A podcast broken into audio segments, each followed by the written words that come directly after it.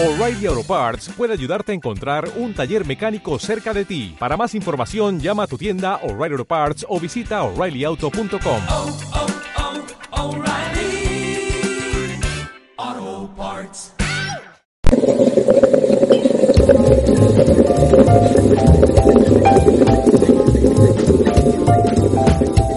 Hoy en la hora del café volvemos a coger nuestro cohete interplanetario y nos vamos a ir hasta Irlanda del Norte. Nos vamos a ir hasta la capital, hasta Belfast, donde tenemos a un Spanier gironés. Él es Marsal y creo que tiene cosas muy, muy interesantes que contarnos. Buenos días, Marsal, ¿qué tal? Buenos días, Ángel. Bien, ¿y tú? ¿Cómo estás? Pues bien, yo creo que ya estamos un poco, ya tenemos un poquito superado ya lo del tema del coronavirus, aunque no estamos aquí en Reino Unido en el mejor momento, pero ya empezamos a ver la, la luz al final del túnel. ¿Tú qué tal has llevado el confinamiento por allí por Belfast? Bien, le he llevado bien. Sí que es verdad que a mí me cogió... Yo llevo cinco meses aquí y sí que me cogió al primer mes de llegar y así, pero en sí me lo he cogido bien. Ha sido tema... Me he intentado distraerme, hacer cosas, estudiar, trabajar eh, y al final haciendo, haciendo, se me ha pasado. Me ha pasado rápido y está bien. Bueno, Marsal, la primera pregunta de esta entrevista, de esta hora del café, siempre es obligada, se la hago a todos los invitados, a todas las invitadas, y es sencilla. ¿A ti cómo te gusta el café por la mañana? ¿Cuál es el café que te despierta, el que te pone las pilas?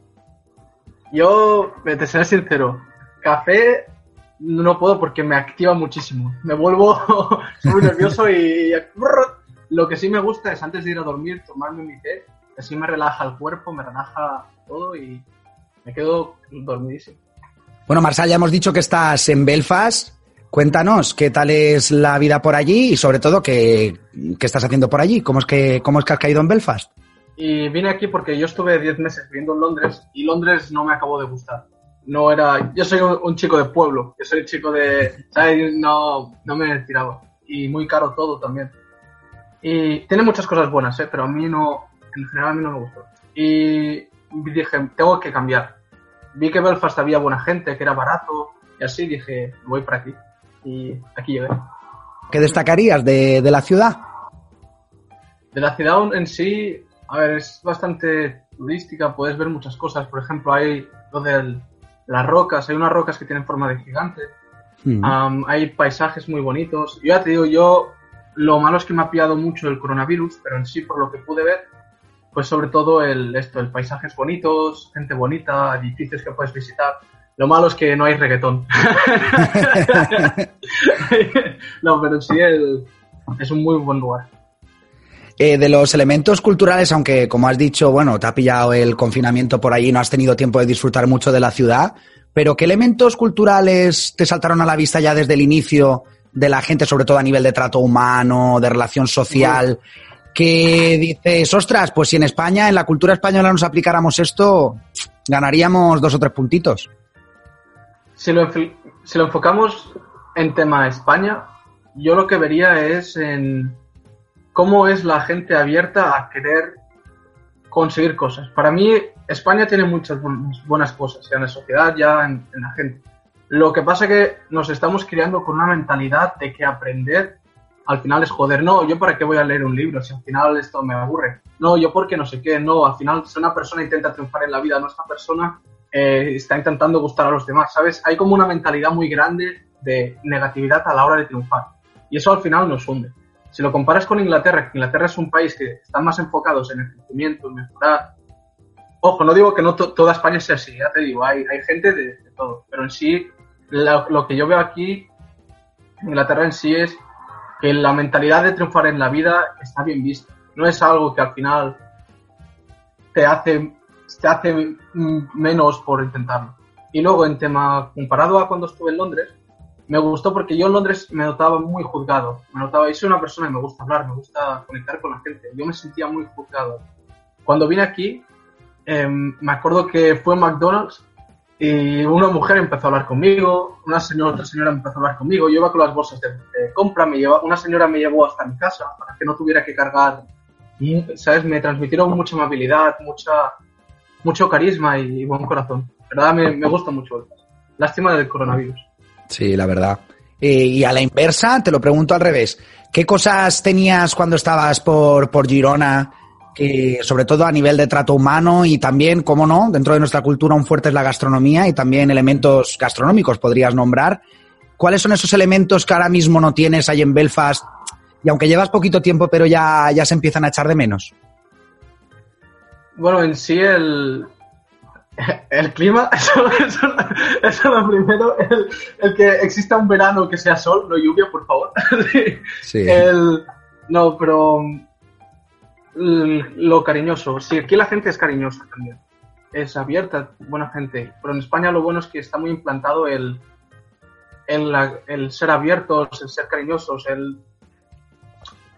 Depende de la persona con la que estés, puedes hablar de muchas cosas. En la forma, por ejemplo, de lo de divertirse, de que es un, más divertirse, eso también tiene su parte buena. Es como que digo que aquí, por ejemplo, es muy rudo en plan de, de mejorar, que es bueno, ¿sabes? Porque te lleva.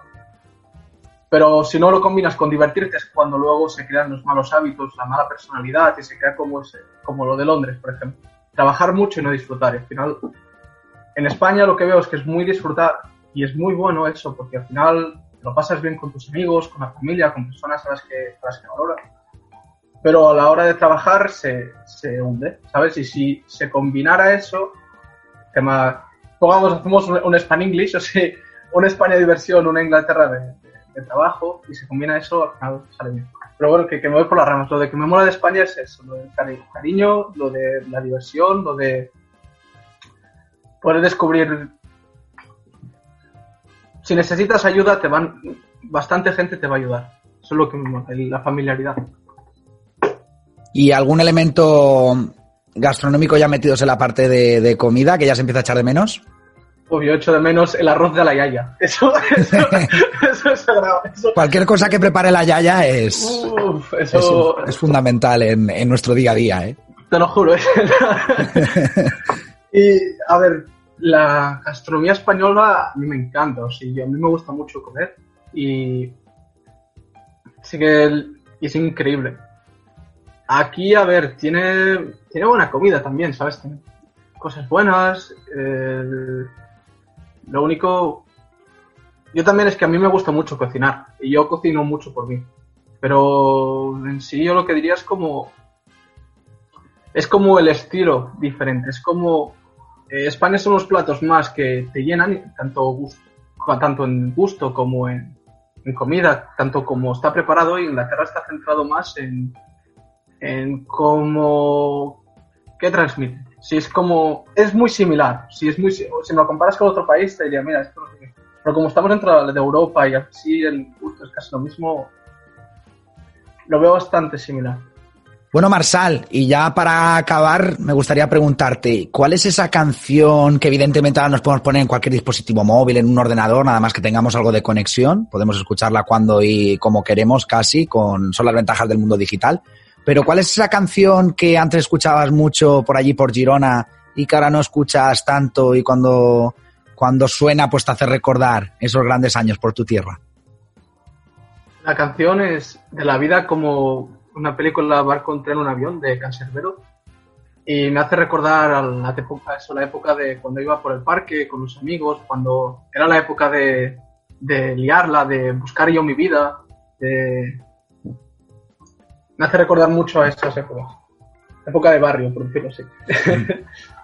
Bueno, pues como de la vida como una película de Cancerbero, nos vamos a despedir de esta entrevista. Muchísimas gracias por entrar en esta mañana de radio y compartir tu historia.